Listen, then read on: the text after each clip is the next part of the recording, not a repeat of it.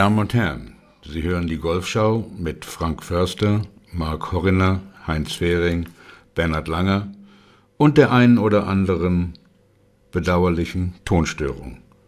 Herzlichen Dank fürs Einschalten und viel Spaß. Meine Damen und Herren, herzlich willkommen zur heutigen Ausgabe der Golfschau. Wenn Insider über prägende Figuren des deutschen Golf nachdenken, werden unter anderem immer wieder drei Namen erwähnt. Bernhard Lange, Heinz Fehring und Willi Hoffmann. Ähm, diese drei Männer genossen jahrzehntelang auf gegenseitige Wertschätzung basierende Arbeitsbeziehungen und pflegten ebenso lang eine tiefe Freundschaft. Heinz und Willi Hofmann waren Konkurrenten auf dem Golfplatz und Freunde fürs Leben. Sie spielten schon früh miteinander und gegeneinander. Als junge Pros reisten sie gemeinsam zu Turnieren, teilten sich Hotelzimmer und Autos und haben später als Lehrer, Mentoren und Wegbegleiter einen kaum zu bemessenden Einfluss auf einen jungen Mann namens Bernhard Langer gehabt. Am 18.01. dieses Jahres ist Willi Hofmann nach einem zweiten Schlaganfall im Alter von 80 Jahren gestorben. Er hinterlässt seine Ehefrau Inge, seine beiden Kinder Annette und Klaus und eine große Lücke bei all jenen, die ihn kannten und liebten. Willi Hofmann, am 4. Februar 1941 in Mannheim geboren, wurde mit 18 Jahren Mitglied der PGA. Und obwohl er in den 70er und 80er Jahren auf der Euro European Tour spielte, war das Unterrichten seine große Leidenschaft. Mitte der 70er Jahre begegnete Willi Hofmann dem jungen Bernhard Langer, mit dem ihn eine fruchtbare, jahrzehntelange, enge Arbeitsbeziehung und Freundschaft verbinden wird. Bernhard Langer gewinnt mit Coach Hoffmann an seiner Seite zahlreiche Turniere und wird 1985 der erste deutsche Masters Champion. In der heutigen Golfschau gemeinsam mit unserem Freund Heinz Fehring und Bernhard Langer, der uns aus Boca Raton zugeschaltet ist, ähm, werfen wir einen gemeinsamen Blick auf das Leben und wirken diese, dieses außergewöhnlichen Mann ähm, einen, einen Blick auf sein Leben werfen zu können. Ähm, an dich, lieber Heinz, und äh, an Sie, ähm, lieber Herr Lange, und auch an die Familie Hofmann möchte ich an dieser Stelle meine persönliche Anteilnahme ausdrücken. Danke. Danke sehr. Ich schließe mich dem natürlich an und freue mich sehr, äh, Sie beide zu begrüßen heute. Ähm, und vielleicht gehen wir direkt in Medias Res. Ähm, Herr Langer, in Ihrer Biografie aus dem Jahre 1988 hat mein Kollege Frank Förster ein Zitat gefunden, in dem Sie sinngemäß beziehungsweise wörtlich Heinz Fähring als eine Art Professor Higgins-Figur beschrieben haben. Ähm, Heinz war jemand, der ihnen beibrachte, sich richtig zu benehmen und richtig anzuziehen. So zumindest steht es zum Lesen. Äh, er war, wie Sie schreiben, eine Art Vaterfigur. Wenn Heinz eine Art Vaterfigur war, wie würden Sie Hoffmanns Rolle in Ihrem Leben beschreiben? Ja, als ich Heinz kennengelernt habe, war ich 15 Jahre alt, noch nicht mal 15. Und er war auf jeden Fall wie eine Vaterfigur äh, zu mir, hat äh, mir sehr viel beigebracht. Ich kam aus ärmlichen Verhältnissen und äh, ja, hat mir gesagt, gewisse Dinge musst du tun äh, und du musst äh, auch dementsprechend aussehen, wenn du hier auf dem Golfplatz arbeiten willst und äh, Leute unterrichten und im Pro-Shop und so weiter. Und da habe ich doch sehr viel gelernt in der Hinsicht, aber er war auch eine Vaterfigur in vielen anderen äh, Hinsichten äh, und Arten und Weisen zu mir über die ja extrem die nächsten Jahre, aber dann auch äh, sind wir enge, enge Freunde geworden äh, und kennen uns nun seit tja, 50 Jahren fast. Äh, Willi Hoffmann habe ich kennengelernt beim, äh, wir haben ein paar deutsche Turniere zusammen gespielt. Heinz war ja sehr befreundet, eng befreundet mit Willi. Es gab damals fünf, sechs Turniere in Deutschland, wo Heinz und ich äh, öfters hingefahren sind. Und dann war natürlich auch Willi Hoffmann dabei. Wir haben auf dem gleichen Hotel gewohnt. Wir haben die Trainingsrunden zusammengespielt. Und so sind wir erstmal bekannt geworden. Und äh, als ich dann auf die Tour ging mit 18 Jahren, äh, war Willi mehr und mehr dann mein Trainer, mein Schwungtrainer, kam auch ab und zu zu den Turnieren, zu German Open, äh, später zu German Masters, dann auch mal zu British Open oder zu US Masters. Und äh, ja, Willi war ursprünglich mein Trainer und ist dann über die Jahre hinweg auch äh, zu einem sehr engen Freund geworden. Und äh, ja, ich kam mir vor wie sein Sohn. Er hat mich unheimlich gut behandelt. Er hat sich immer Zeit genommen äh, für mich und meine Probleme, ob das jetzt mit dem Golfschwung was zu tun hat oder auch in persönlicher Art. Und äh, so schätze ich mich unheimlich glücklich, Heinz und Willi in meinem Leben äh, zu haben oder gehabt zu haben. Heinz, willst du vielleicht etwas ergänzen, was ich gelesen habe? Du hast mal gesagt, ihr wart nicht nur Freunde, sondern auch Konkurrenten. Ja, nun anfangs haben wir ja beide versucht zu spielen. Ich meine, die, Mehrzahl der jungen deutschen Golflehrer, die dann Lehrer geworden sind, sind eigentlich, äh, wollten eigentlich spielen. Nur mit dem Spiel, das war eigentlich mehr ein Hobby, weil es kaum, gab kaum Geld. Ich habe den Dunlop-Preis gewonnen mit 15 unter Paar und habe 1000 Euro bekommen. Nein, D-Mark. also, also äh, davon konnte man nicht so lange leben. Ich habe früh geheiratet, äh, meine, meine Jugendliebe geheiratet und wir waren 44, 45 Jahre verheiratet. Und ich habe zwei Söhne bekommen, sehr früh. Und das war auch mit ein Grund, warum mehr und mehr Willi dann Bernhard sozusagen übernommen hat, weil ich war gar nicht in der Lage. Ich hatte einen großen Club, äh, wohl den größten in Deutschland. München war wohl der größte, Bernhard damals nicht, würde ich sagen. Und äh, äh hatte neben Bernhard ja nochmal, äh, waren es drei Lehrlinge? Ja, zwei oder drei Assistenten. Ja, Assistenten waren noch dabei.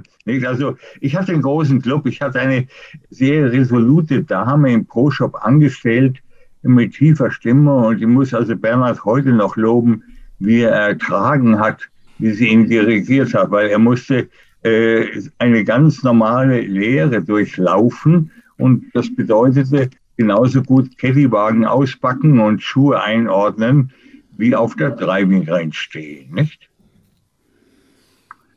Äh, Bernhard, darf ich fragen, wie das damals tatsächlich gelaufen ist? Sie sind mit 15 zu Heinz äh, in den Club gekommen. Also Sie sind dort abgeliefert worden von Ihrer Familie und sind dann dort geblieben? Oder, oder wie muss man sich das vorstellen?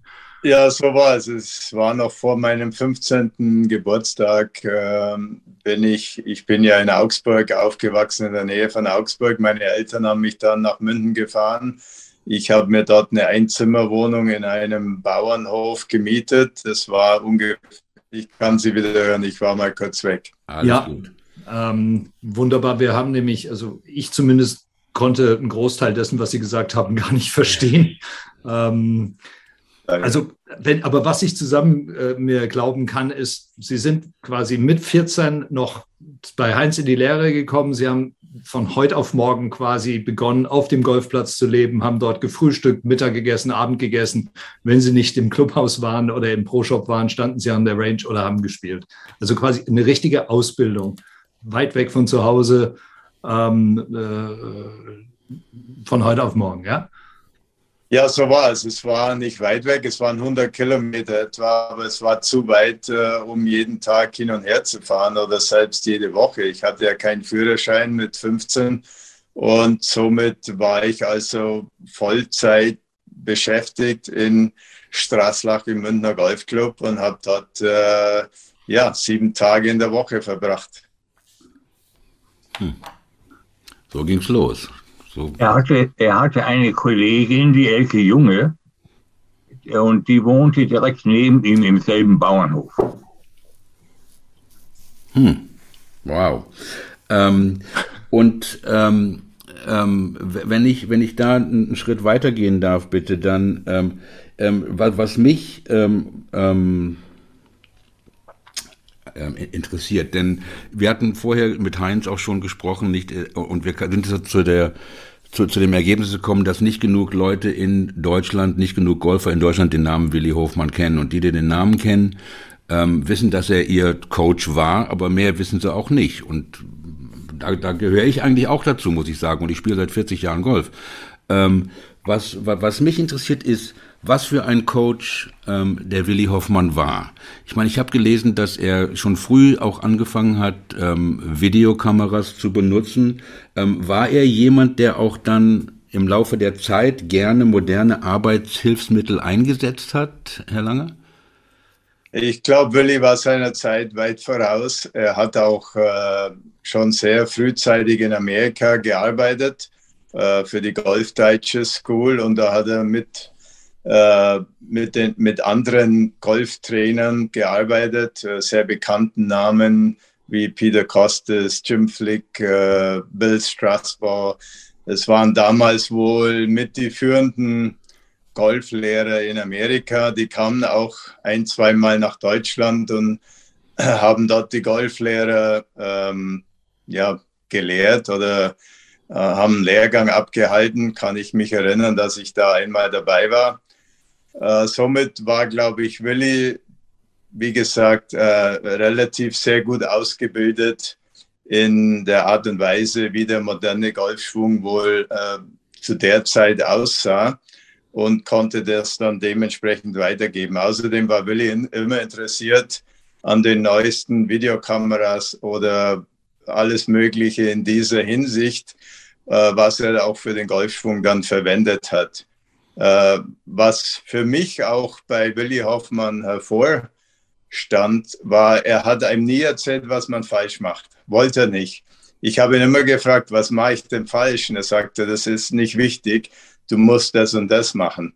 Und, und ich musste da immer wieder, ich wollte unbedingt wissen, was ich falsch mache, damit ich es dann vielleicht besser verstehe und anders machen kann. Und er wollte es mir einfach nicht erzählen. Am, am Ende hat er es mir dann doch ab und zu gesagt. Äh, aber er war einer, der sich, der wirklich wollte, dass sein Schüler sich auf das Positive konzentriert und nicht auf das Negative. Und er hat ein unheimlich gutes Auge gehabt, äh, speziell auch im kurzen Spiel, beim Chippen, äh, beim Patten und Bunkerschläge. Da hat er Dinge gesehen, beobachtet, was viele Golflehrer eben äh, vielleicht nicht äh, können in der Hinsicht und konnte mir persönlich da weiterhelfen. Und Willi Hoffmann war nicht nur äh, mein Trainer, er hat viele andere sehr gute Golfer trainiert, sowie Amateure auch. Äh, und manche haben es auch auf die Tour geschafft. Mhm. Und, und hat er diese Hilfsmittel auch mit, mit der Zeit, denn, ich, denn es nicht, Sie sagen, er war seiner Zeit voraus. Da fing es ja gerade, es gibt das berühmte Bild von Payne Stewart auf, dem, auf der Range mit irgendeinem Computer oder Robot, irgend so ein Ding, das seinen Schwung analysiert, das war groß wie ein, wie ein Kühlschrank. Ähm, hat, hat Herr Hoffmann äh, dann äh, im Laufe der Zeit auch Sachen wie Trackman, denn, denn er war ja bis zum Ende ähm, Ihr Coach. Ähm, hat er dann solche Sachen auch angewendet mit Ihnen, wenn er jetzt ähm, Ihren Schwung oder ich weiß nicht, wie eng Sie da zusammengearbeitet, ob es in Person war oder online oder ja, es war, es ging los. Früher gab es die Trackmans ja nicht und solche Dinge, aber er war, hatte halt immer, immer Videokameras dabei gehabt und äh, wie gesagt, immer das Letzte, das Neueste.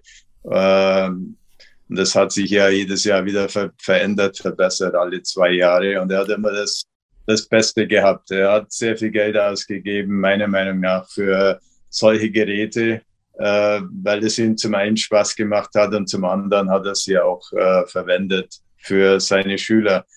Ähm, ja, später, ähm, die ersten Jahre haben wir natürlich hauptsächlich, äh, der Golfunterricht mit Willi war hauptsächlich äh, persönlich, also wenn er anwesend war, ab und zu übers Telefon. Äh, dann die letzten, sagen wir mal, 10, 15 Jahre war auch sehr viel über, als ich dann nach Amerika gezogen bin, äh, 2000 war das, glaube ich, dann haben wir doch sehr viel über äh, Video und WhatsApp gemacht. Also ich habe ihm ein paar Schwünge geschickt, äh, alle jede Woche oder jede zweite, dritte Woche und äh, mit Video. Und er hat dann ein paar Minuten später oder eine Stunde später äh, zurückgerufen oder sich gemeldet und gesagt, äh, was, an was ich arbeiten soll. Mhm. Mhm. Darf ich, darf ich da ganz kurz äh, einhaken? Ist, ähm, ich fand das jetzt wunderschön. Sie sagten Golfunterricht mit Willi lief so und es lief auch in den letzten Jahren. Und Sie sagten trotzdem, es sei Unterricht. War das so?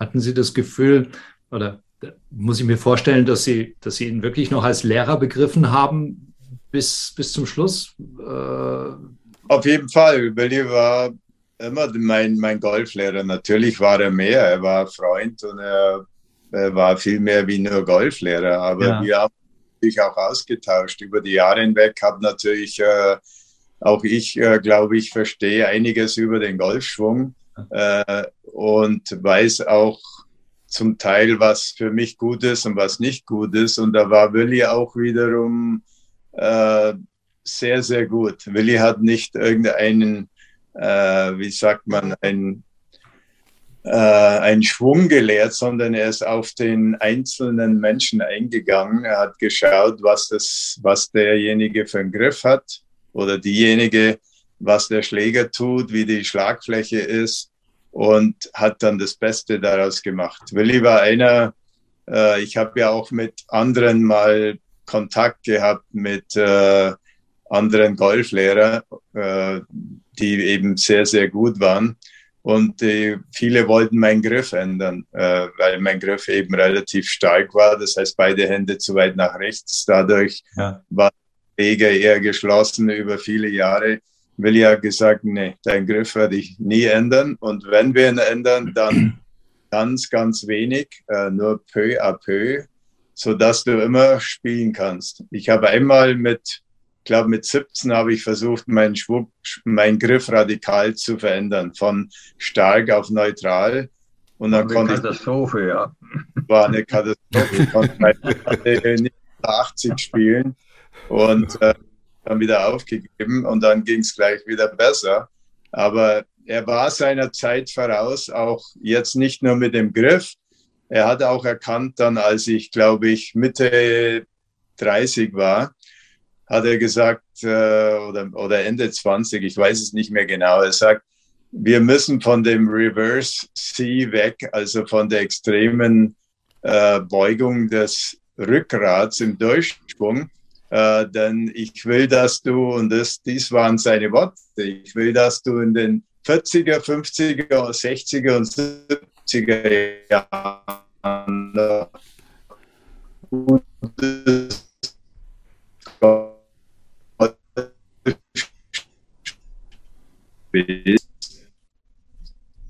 war schlecht, deswegen müssen wir den so dass weniger Druck auf den Rückgrat. Ich muss dazu erwähnen, dass ich natürlich einen Bandscheibenvorfall und, und zwei äh, Stressfraktur im Rücken und äh, bei äh, Bandscheibenvorfälle. Also mein Rücken war schon beschädigt, als ich 19 war.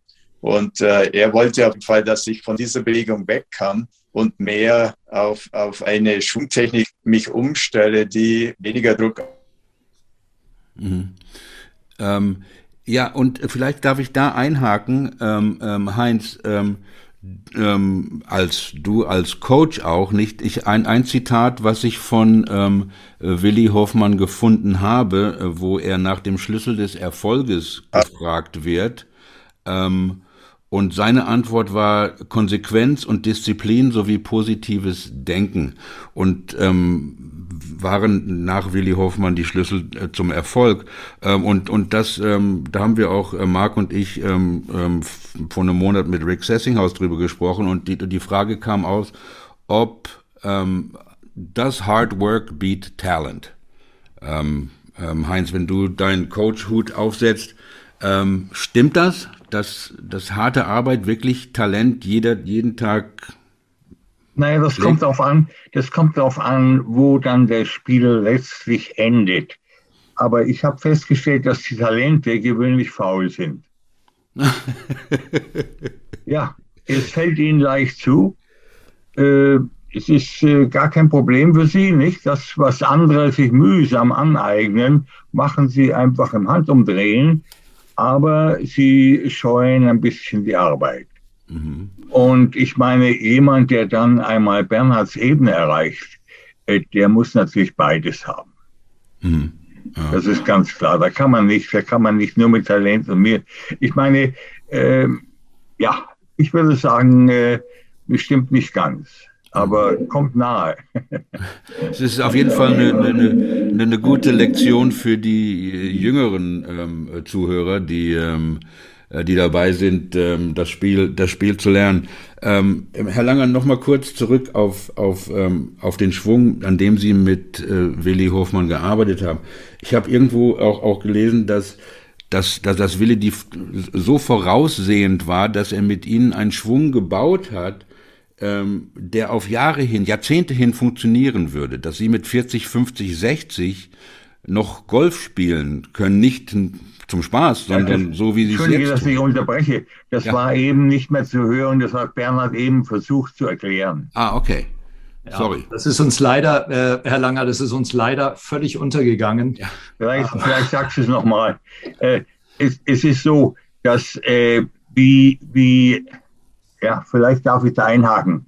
Äh, in, der, in der Zeit, in der man den, den, das Reverse C in der Endstellung sehr stark bevorzugte, das war die Zeit, als Bill Straßburg, Jim Flick nach Deutschland kamen. Die hatte Bill nach Deutschland gebracht und äh, die lehrten uns, dass also der gerade Schwung der bessere sei als der runde Schwung. Und das bewirkte aber, dass natürlich eben der Rücken sehr stark beansprucht wurde. Und natürlich geht das nicht lange. Es geht nicht lange. Mhm. So war es auch bei Bernhard. Okay. Ja, aber ähm, die, die, dieses vorausschauende Jahrzehnte hinaus, also wie ich das, so habe ich das verstanden, dass, dass, dass, der, dass der Hofmann ähm, so mit Ihnen gearbeitet hat, ähm, finde find ich absolut ähm, ähm, faszinierend. Ähm, Marc, möchtest du einhaken oder mache ich weiter? Ähm, Hak, äh, mach ruhig mal weiter. Ich mache weiter. Und zwar ja, mache ich, ich das Thema hochgradig interessant. Ja. Und zwar möchte ich weitermachen ähm, ähm, und und da können wir dann auch, was Willi Hofmann davon gehalten hat und was du ähm, Heinz davon gehalten hast. Ähm, Herr Lange, Sie haben glaube ich in den in, in, den Masters, die jetzt im November waren oder im 2020 im November waren, ähm, am Samstag äh, mit Rory gespielt und am Sonntag mit Bryson. Ähm, ähm, wie wäre Willi Hofmann mit den beiden umgegangen? Wenn ich mal so fragen darf. Hören Sie mich? Jetzt höre ich Sie wieder. Ich war wieder einige Sekunden weg. Tut mir leid. Alles gut.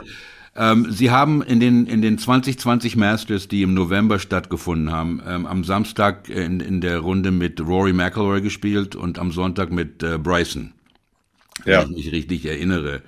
Ähm, da haben sie die modernen, ähm, ich meine, Rory hat meiner Meinung nach einen sehr modernen Schwung. Keiner arbeitet mehr als Bryson. Da ist es mehr Perfektionist als Bryson.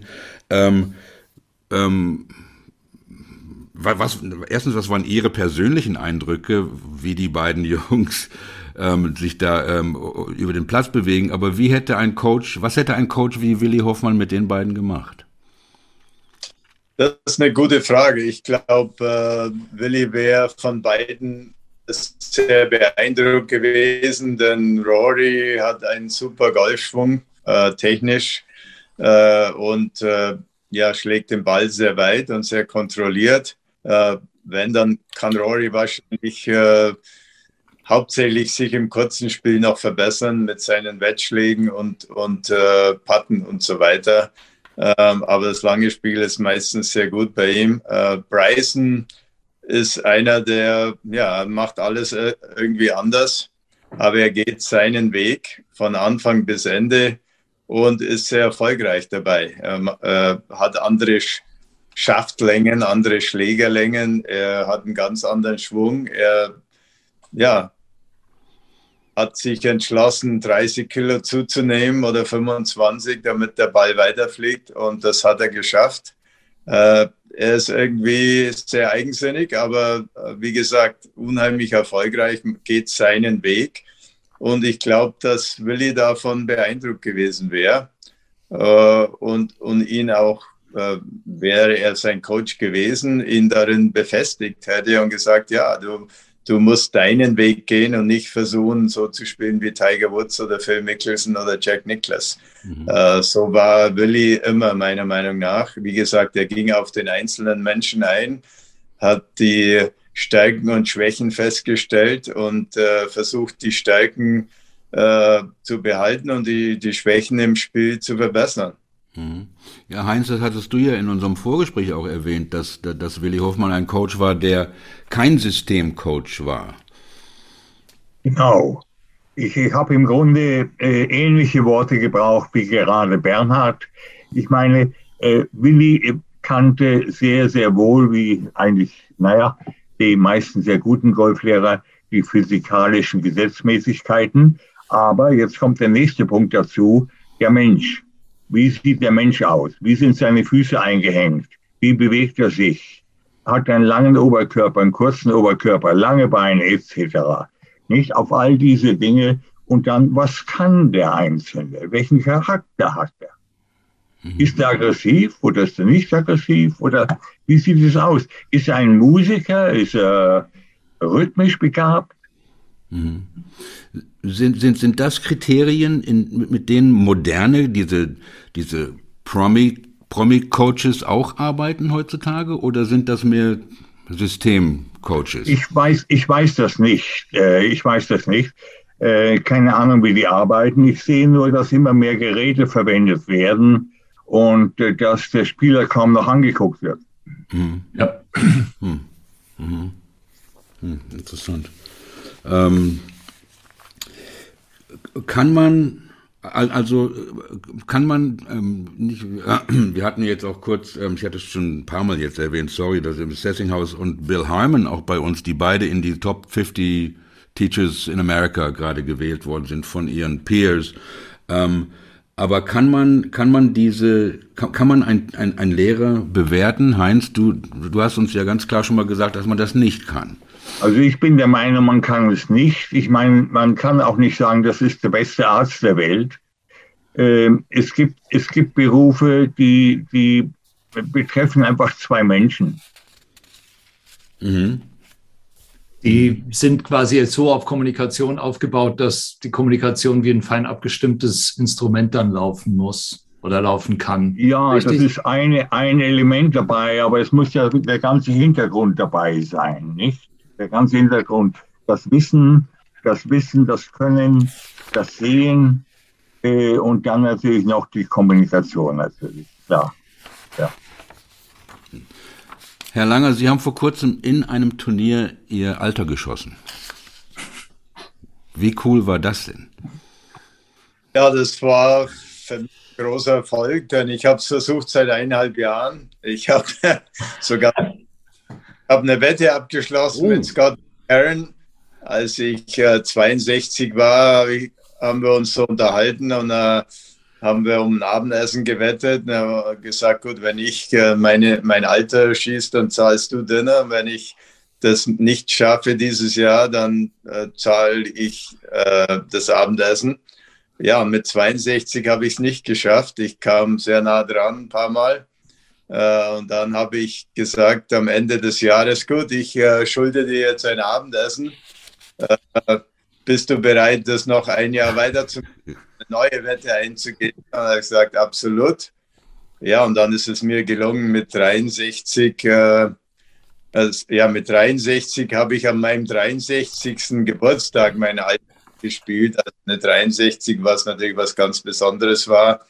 Und dann äh, zwei Monate später beim Schwab Cup äh, habe ich sogar unterhalb, da war ich dann schon 64, äh, da habe ich dann eine 63, also eins weniger wie mein Alter gespielt. Und äh, ja, das gelang mir bisher nur zweimal.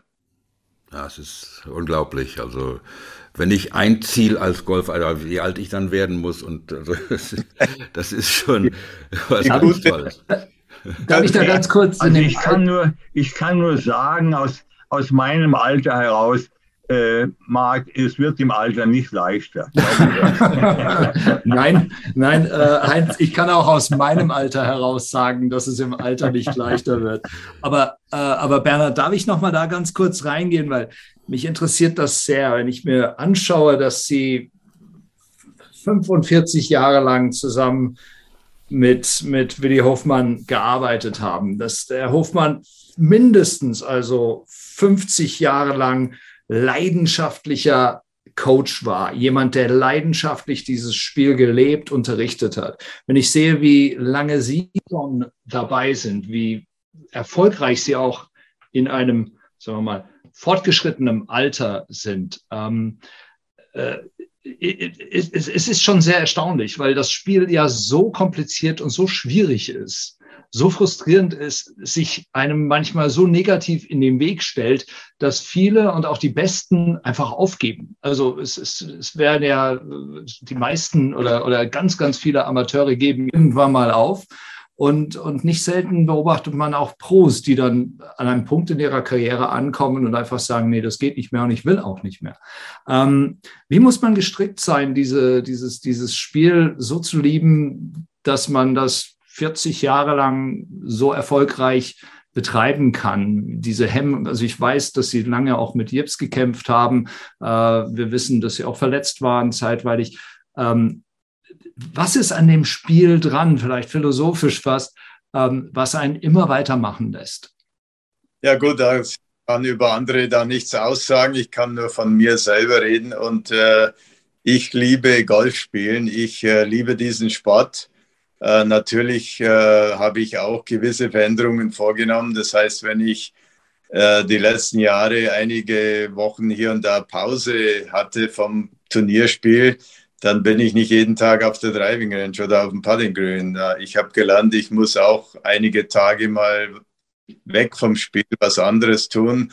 Äh, meine Familie war immer Priorität in meinem ganzen Leben und äh, da ist es immer schwierig gewesen, meinen Turnierplan zu gestalten, weil ich natürlich auch äh, genügend Zeit mit meiner Familie verbringen wollte und an gewissen Tagen, ob das jetzt Geburtstage waren oder dass die Kinder äh, von der Schule graduiert worden sind oder es war eine bestimmte, bestimmte Feier in der Familie, da wollte ich natürlich zu Hause sein und ein Teil davon sein. Also somit äh, habe ich gelernt, mir meine Saison einzuteilen. Äh, da gibt es gewisse Höhepunkte, das sind die Majors und dann gewisse andere Turniere. Und das eine oder andere lasse ich schon mal ausfallen. Und ich habe auch meiner Frau vor vielen Jahren mal versprochen, dass ich nie mehr wie zwei Wochen unterwegs sein werde, was sich inzwischen wieder geändert hat, weil die Kinder aus dem Haus sind. und ja. Jetzt spiele ich schon wieder drei Wochen am Stück, wenn es sein muss. Aber Sie haben recht, das Golfspielen ist äh, zum Großteil frustrierend, weil wir selten so spielen, wie wir uns das eigentlich vorstellen. Auch die Profis nicht. Äh, wir spielen eine 66 und, und hätten eigentlich eine 64 spielen können, so ungefähr. Ne? Äh, oder wir machen immer noch Schläge, wo ich nur den Kopf schütteln kann ab und zu und sage, wie kann mir sowas passieren? Aber es passiert halt. Äh, jeder Tag ist anders. Aber die Liebe zum Spiel überwegt das alles. Es macht einfach Spaß, Golf zu spielen und ich bin auch ein sehr competitive, äh, wie ja. sagt man, ja, ich liebe den Wettkampf mhm. und äh, somit vereint sich das natürlich äh, als Profi im Wettkampf Golf zu spielen. Ähm, und wenn man dann noch gut ist und Erfolg hat, macht es natürlich noch mehr Spaß, ganz klar. Mhm. Um, um ganz kurz, äh, die, die Familie ist ja eine ganz tolle Geschichte. Jetzt, es gibt ja diese und äh, ganz Deutschland, die ganze Welt war buzzing von der Father-Son Challenge mit äh, Tiger und Charlie, aber ähm, ich wollte nur ganz kurz erwähnen, dass, dass, dass Sie die äh, Father-Son Challenge viermal gewonnen haben Zweimal mit ihrem Sohn Stefan und zweimal mit ihrem Sohn Jason. Aber das ist nicht das Besondere. Das Besondere für mich ist, dass sie zweimal die Father-Son Challenge mit ihrer Tochter gespielt haben. Richtig, ja. Wir haben ja vier Kinder und äh, ja, die Söhne sind besser drauf im Golfen wie die Töchter. Äh, das hat sich dann auch in den Resultaten gezeigt. Aber äh, ja, wir wollten, dass alle mal die Möglichkeit haben, dieses Turnier aktiv, an dem Turnier aktiv teilzunehmen, denn die Mädels waren ja öfters als Zuschauer unterwegs. Mhm. Und äh, da habe ich gesagt, nee, ich möchte auch mit euch spielen. Und ich habe, glaube ich, mit einer Tochter zweimal gespielt, mit der Christina, mit der Jackie einmal. Ähm, und das, ja, für mich war es immer ein ganz besonderes Turnier. Und ich glaube, man sieht es auch äh, bei vielen anderen, wie zum Beispiel Tiger Woods. Äh, Tiger hätte eine Woche früher schon spielen können oder ein paar Wochen später, aber er hat sich vorgenommen, zu diesem Turnier zurückzukommen. Natürlich ist es leichter, er, er kann im, im Wagen fahren, im Golfwagen, wenn er will, und er muss nur äh, ein Programm und zwei Runden mit seinem Sohn spielen. Aber ich glaube, dass es Tiger so viel Spaß gemacht hat, letztes Jahr mit seinem Sohn zu spielen, dass er dieses Jahr unbedingt wieder dabei sein wollte. Und man konnte es ihm ansehen. Und ich glaube, dass er auch die nächsten Jahre dieses Turnier äh, auf seinem äh, Kalender haben wird, wenn es nur irgendwie geht und er den Schläger schwingen kann. Ja, so ist also super. Aber jetzt, ich meine, jetzt heißt es ja nicht mehr offiziell Father-Son Challenge und äh, ich fand das nur cool, dass Sie gesagt haben, ich spiele mit meiner Tochter und nicht mit meinem Sohn. Das finde ich, find ich super. war auch der Grund, warum Sie den Namen geändert haben. super. Äh, weil, weil manche äh, Väter eben mit Töchtern gespielt haben oder auch inzwischen Annika Sohnstam spielt mit ihrem Vater. Also ja. es ist Tochter-Vater-Turnier. Also man hat es dann einfach umgenannt auf den Sponsoren. Inzwischen heißt es eben PNC Championship, aber jeder weiß, um was es geht. Genau.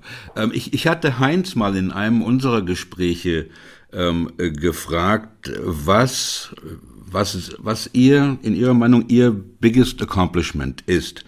Und ich hatte spekuliert, ähm, ob das vielleicht der Sieg bei den German Masters gewesen ist, nur eine Woche nachdem ähm, ähm, nach, nach dem Putt äh, äh, auf, auf Kiowa beim Ryder Cup. Ähm, äh, denn, denn das fand ich also, finde ich immer noch absolut phänomenal, eine Woche später nach sowas zurückzukommen und dann gleich das Turnier zu gewinnen. Die mentale Stärke ist unvorstellbar. Ähm, äh, und, und Heinz meinte, äh, nein, ähm, ich, ich, sollte Sie fragen. Ja, also ich jetzt hätte ja also den, den, Höhepunkt meiner Karriere oder was hätte ich jetzt nicht als diesen Sieg erwähnt. Natürlich war es äh, super, dass es mir gelungen ist. Äh, aber ich glaube, also wenn ich danach gefragt werde, dann sage ich immer, es gab viele Höhepunkte und manche würden manche den Kopf schütteln, wenn ich sage, ja, mein erster German Open Sieg oder mein erster German Masters Sieg oder mein erster überhaupt internationaler Sieg bei der Casual Under 25 äh, Open, die ich mit 17 Schlägen Vorsprung gewonnen habe. All diese Siege waren unheimlich wichtig. Es waren immer Meilensteine, äh, um zu dem nächsten Level zu kommen. Äh, natürlich, wenn man sich jetzt von den 118 Turnieren, die ich gewonnen habe als Profi, sind natürlich die zwei Masters-Siege die wichtigsten und äh, stehen hervor, weil sie eben die zwei Majors waren. Aber dann, wie gesagt, gab es andere Turniere, als erster Deutscher die German Open zu gewinnen oder als erster Senior äh, Player elf Majors zu gewinnen auf der Senior Tour. Und solche Dinge sind auch was ganz Besonderes, die für mich eben sehr wichtig waren. Und ich weiß nicht, wie gesagt, da war alle paar Jahre war irgendwo ein sehr wichtiger Sieg dabei oder ein paar Siege, äh, die mir dann weitergeholfen haben, um die nächsten äh, Erfolge zu haben. Also Bernhard, ich muss jetzt doch äh, eingreifen, weil ich, ich, glaube, ich glaube, Frank hat sich einfach nicht getraut, einfach nicht getraut die Frage klar zu formulieren. Soll ich das übernehmen? Nein, nein, nein, nein. Jetzt lass the chairman mal. has the word. The chairman has the word. Also ich habe, ich habe, ich habe ganz eindeutig geantwortet, Bernhard. Dein größtes Accomplishment war, dass du die Chips bezwungen hast. Ja, das, das ist gut, äh, kann gut sein und nicht nur einmal, sondern viermal. Ja, äh, genau, ganz genau. Ja. Das ist sicher richtig, denn wenn ich die nicht bezwungen hätte, hätte ich keine Turniere gewonnen. So wir, ist es, so ist es. wir wissen, wenn man die Putts nicht reinbringt, dann kann man. Dann geht gar nichts. Aber abgesehen davon kommen wir doch beim Golf nicht ein bisschen zu sehr ins Putten hinein. Es hängt nicht alles zu sehr nur noch am Putten. Aber wir weichen jetzt ab vom Willi. Nein, das ist, ja. das ist okay. Wie, Wobei wie wir weichen nicht ab. Er war ein fürchterlicher Putter. Wirklich wahr. Er hat einen wunderbaren Golf beigeschlagen. Bernhard, stimmt's? Ja, ja, du hast recht. Er hat einen wunderbaren Golf beigeschlagen und er hat so weit sein Leben gepattet, wie es nur ging. Wie, wie, ist Willi Hoffmann denn mit Ihnen umgegangen, mit den, mit den Jips? Haben Sie andere, der, der lange Putter, ich, ich weiß, Sie hatten diesen coolen äh, Putter mit den drei Bällen hinten drin, der jetzt nicht mehr, ja, der, das war ein super Ding. Ich weiß, war das ein, von wem war der denn? Ähm, ich weiß jetzt nicht mehr, welche, welche Brand das war. Ähm, hey. Dave Pelz hat ihn gebaut. Genau, Pelz, genau, Pelz.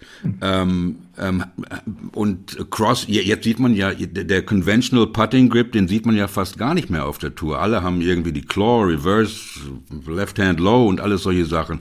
Wie, wie ist Willi Hoffmann da mit Ihnen umgegangen, wenn, wenn Sie zu ihm gekommen sind und sagen, ich krieg die, ich krieg die nicht rein? Ja, er war da voll hinter mir und hat gesagt, du musst einen Weg finden, wie du dich äh, einigermaßen wohlfühlst, äh, bequem fühlst, wo du Vertrauen hast, wo du Gefühl entwickeln kannst. Und äh, ja, äh, ihm war das egal. Er hat, er hat mich nie ausgelacht, wenn ich irgendwann mal daherkam und sagt, was hältst du davon oder wie, wie sieht denn das aus? Sondern er war da total äh, hinter mir und sagte, ja, das leuchtet ein und äh, wenn es für dich gut anfühlt und du meinst, du kannst den Putt lochen aus ein, zwei Meter oder was, dann, dann geh dem mal nach, trainier das mal eine Zeit und schau, wie es sich entwickelt. Also äh, fand ich auch sehr positiv. Ich weiß noch, als ich war einer der allerersten, die Crosshände gepatten haben, also mit der linken Hand unten in den 80er Jahren. Und die Leute haben mich angeguckt, als kam ich von, von einem different Planeten oder sowas.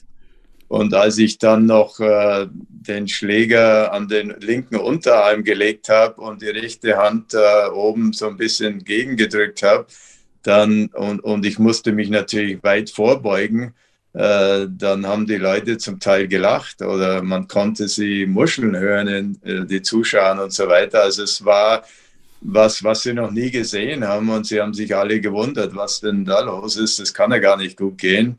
Und äh, ja, ich habe die Masters, die zweite Masters damit gewonnen und sieben Jahre lang einigermaßen erfolgreich gepattet. Und äh, ja, da war Willi immer bereit, mir zu helfen und zu sagen, gut, vielleicht äh, ein Zentimeter länger, Zentimeter kürzer, vielleicht ein bisschen schwerer oder leichter du, du musst dran rumprobieren, was eben am besten ist, was sich wohl anfühlt. Äh, und du musst Vertrauen entwickeln und das ist beim Patten das Wichtigste. Ich, darf ich da nochmal einhaken, weil ich, ich finde es faszinierend. Sie sagten, Sie hätten den Jeps viermal überwunden. Ähm, gab es einen Schlüssel, um ihn zu überwinden? Oder war das jedes Mal was anderes? Ist es eine, eine mentale Frage gewesen, wo Sie sagen, okay, ich musste mich irgendwie so entspannen, dass ich gar nicht mehr dran gedacht habe? Oder war es eine Körpertechnik, die Sie, die Sie entwickeln mussten? Oder kann man das gar nicht so festmachen? Ja, es ist schwierig zu beantworten und da gibt es Experten äh, über die Jahrzehnte, haben die versucht äh, festzustellen, genau warum und woher die Jips kommen. Und da gibt es auch zum Teil unterschiedliche Meinungen, soweit ich da Bescheid weiß. Äh, auf jeden Fall bringt man selber zu viel Druck auf sich. Ja. Äh, kann jetzt sagen, ja, der Druck ein kommt. Antizipieren, ein Antizipieren, nicht? Ja, ja, der Druck kommt zum Teil von außen. Also äh, zum Beispiel, wenn, wenn ich Sie jetzt patten lasse vor 10.000 Zuschauern und mit Live-Kameras, dann wären Sie wahrscheinlich auch ein bisschen nervöser als jetzt bei unserem Gespräch, was Sie jeden Tag tun, so ungefähr, denke ich mal. Äh, aber jeder reagiert da ein bisschen anders. Ne? Und bei mir war es eben auch so, das erste Mal, als ich den Jips bekam, das war gleich am Anfang meiner Karriere, bei meinem ersten Turnier auf der Tour äh, in Portugal ging es los. Ich hatte bis daher wusste ich gar nie, was Jips ist, habe nie davon gehört. Du hattest angerufen, du hattest bei mir angerufen, hast gesagt, du, ich habe den Ball dreimal getroffen, nee, zweimal getroffen. Ja, ja, ja, ich habe den Ball aus einem halben Meter vorbeigeschoben ja. oder aus oder aus zwei Metern drei Putts gemacht, vier Putts manchmal, was weiß ich, ja. da war alles los. Und äh, wie gesagt, für mich war das ein neues Phänomen. Äh, und wenn ich zurückschaue, ich denke, das war einfach, ich habe zu viel Druck auf mich selber gebracht. Ich wollte Geld verdienen, weil ich wusste, ja, das ist mein Traumberuf. Ich möchte gern als Spieler unterwegs sein und nicht auf der Driving stehen und Unterricht geben. Und habe dann wohl sehr viel zu viel Druck auf mich selbst gebracht. Und das ging dann total daneben. Und dann äh, ja ich habe mir dann selber zugeredet und habe gesagt es geht doch hier nicht um Leben und Tod. Es ist doch nur ein Spiel. Wir spielen Golf äh, ob du jetzt drei Putts machst oder einen deswegen stirbt niemand aber das alleine hat es auch nicht getan äh, geholfen aber äh, es ging nicht nicht weg, total. Und es war mal mehr, mal weniger. Äh, zum Teil ich äh, später, als ich dann gläubiger Christ geworden bin, 85, habe ich auch viel darüber gebetet und um Weisheit und um Einsicht und so weiter. Ja, also ich sicherlich haben die Griffveränderungen haben geholfen. Das ja, die muss technische Seite, die ihm zugekommen ist, hat, hat sehr geholfen, glaube ich mal. Ja. Ja, die irgendwie gibt es ja dann wohl einen Zusammenhang zwischen äh, den Nerven und dem Kopf. Mhm, ja. Und äh, da ist eine Griffveränderung, ist dann ein ganz anderes Gefühl äh, und hat mir auf jeden Fall geholfen. Denn jedes Mal, wenn ich irgendwie eine ganz andere Griffhaltung vorgenommen habe, ist es besser geworden. Und das Erstaunliche, was ich nicht verstehe, heute noch nicht verstehe, ist, ich war einer der schlechtesten Putter auf der Tour in gewissen Zeiten meiner Karriere, als ich die Jips hatte. Mehrere Male war ich wohl mit der schlechteste. Statistisch. Aber ich hab, statistisch, ja, aber ich ja. hatte auch Jahre, wo ich mit der Beste war. Äh, und das ist für mich irgendwie verrückt, wenn ich das mal so sage. Die meisten Jahre waren wohl irgendwo drin, aber ich hatte viele Jahre, wo ich ganz, ganz vorne lag beim Patten, wenn nicht sogar an allererster Position. Und ich weiß bei, von anderen Sportarten, dass ich sehr viel Gefühl habe. Ich habe sehr gute Augen-Hand-Koordination. Also wenn wir Ping-Pong spielen, äh, kann ich bei fast allen mithalten. Äh, wenn Sie mir sagen, hier ist ein Ball, schmeißen Sie den in den Abfalleimer da drüben, dann geht der Ball entweder rein oder ganz nah ran ich habe also ich habe viel Talent und Gefühl und daher war es für mich umso verrückter, dass ich das Patten nicht in den Griff bekam. Ja. Denn ich wusste, dass ich Talent und Gefühl hatte. Äh, ich frage noch eine Frage zu dem Thema, weil es mich auch persönlich interessiert. Entschuldigung. Ähm, äh, ist der Jips eigentlich mental ein ständiger Begleiter, wenn man den viermal überwunden hat?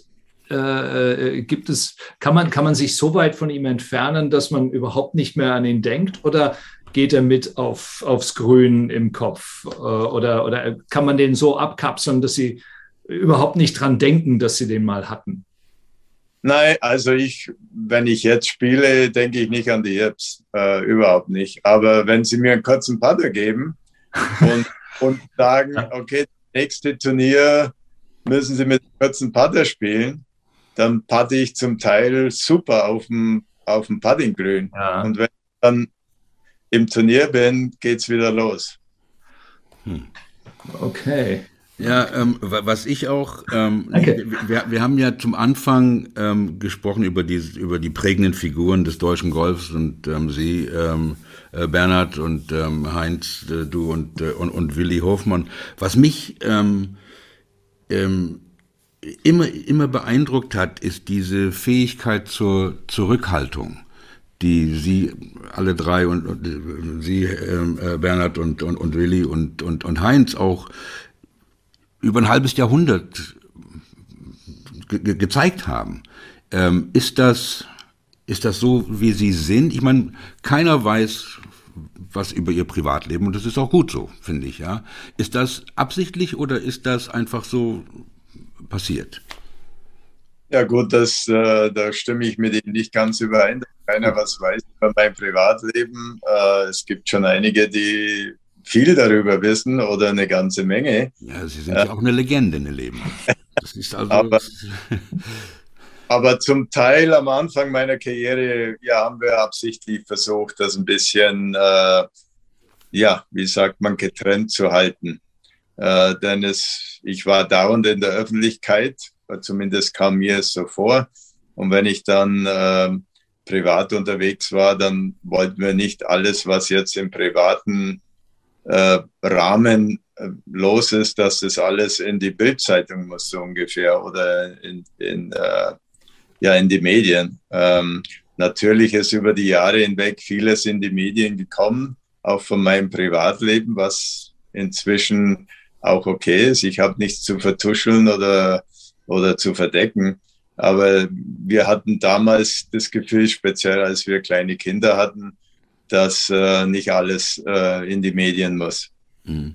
Und, und Heinz, du hast das ja auch vorgelebt, nicht? Ähm, die, die, diese, dieses Zurückhalten, ich meine, ähm, so, so wie ich dich kennengelernt habe. Ja, ich denke mal, äh, ich weiß nicht, ob ich immer zurückhaltend war. Ich habe mich schon auch mal vorgedrängt, meine ich mal. Aber ich habe mein Privatleben äh, nicht unbedingt breit getreten. Allerdings war meine Frau, mit der ich war, war ich ja über 40 Jahre verheiratet, 45 Jahre verheiratet, war eigentlich immer dabei. Ja, und jetzt gibt es 10 Millionen Dollar Bonus für die meisten Followers on Instagram auf der PGA Tour, nicht? Diesen Bonus. How times have changed. äh, Marc? Ich, wollt, ich würde äh, glatt fragen, wie finden Sie das eigentlich, Bernhard? Äh, die, die, die, die, dieser Drang nach außen zu gehen, äh, den, es, den es heute auch gibt unter Sport, unter Sportlern. Also es ist ja wirklich so, ähm, man kann ja keinen kein, kein Social Media Kanal aufmachen, ohne dass man einen Streit zwischen Bryson DeChambeau und sonst jemand äh, äh, entdeckt wie erleben Sie das? Da hat sich ja der Sport schon sehr, sehr verändert. Oder ist es nur, weil sich die Medien verändert haben, aus Ihrer Sicht? Ja, ich glaube, der Sport selber hat sich nicht verändert, sondern die, äh, ja, die Werbung. Ähm, ja.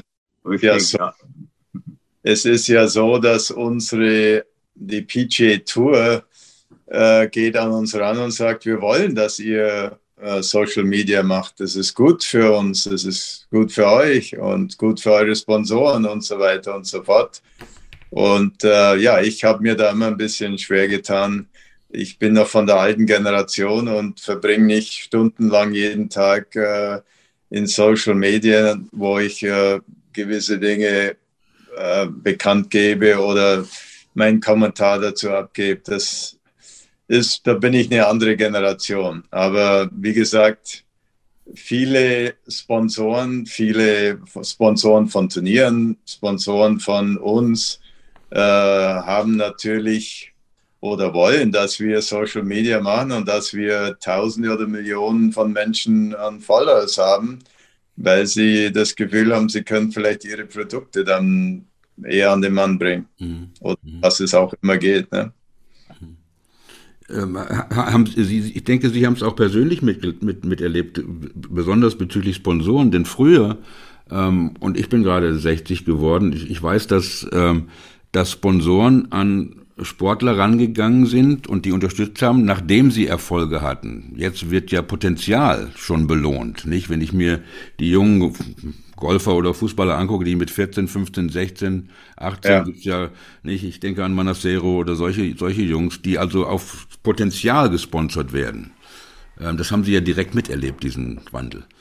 Ja, manche werden auf Potenzial äh, in der Hoffnung gesponsert, manche werden sogar gesponsert, weil sie gut aussehen. Äh, die haben noch überhaupt keinen Turniersieg gehabt, aber weil sie irgendwie gut aussehen und ein Social Media Following haben, was größer ist wie die meisten anderen, dann wird denen schon äh, das Geld nachgeworfen, sage ich erstmal so.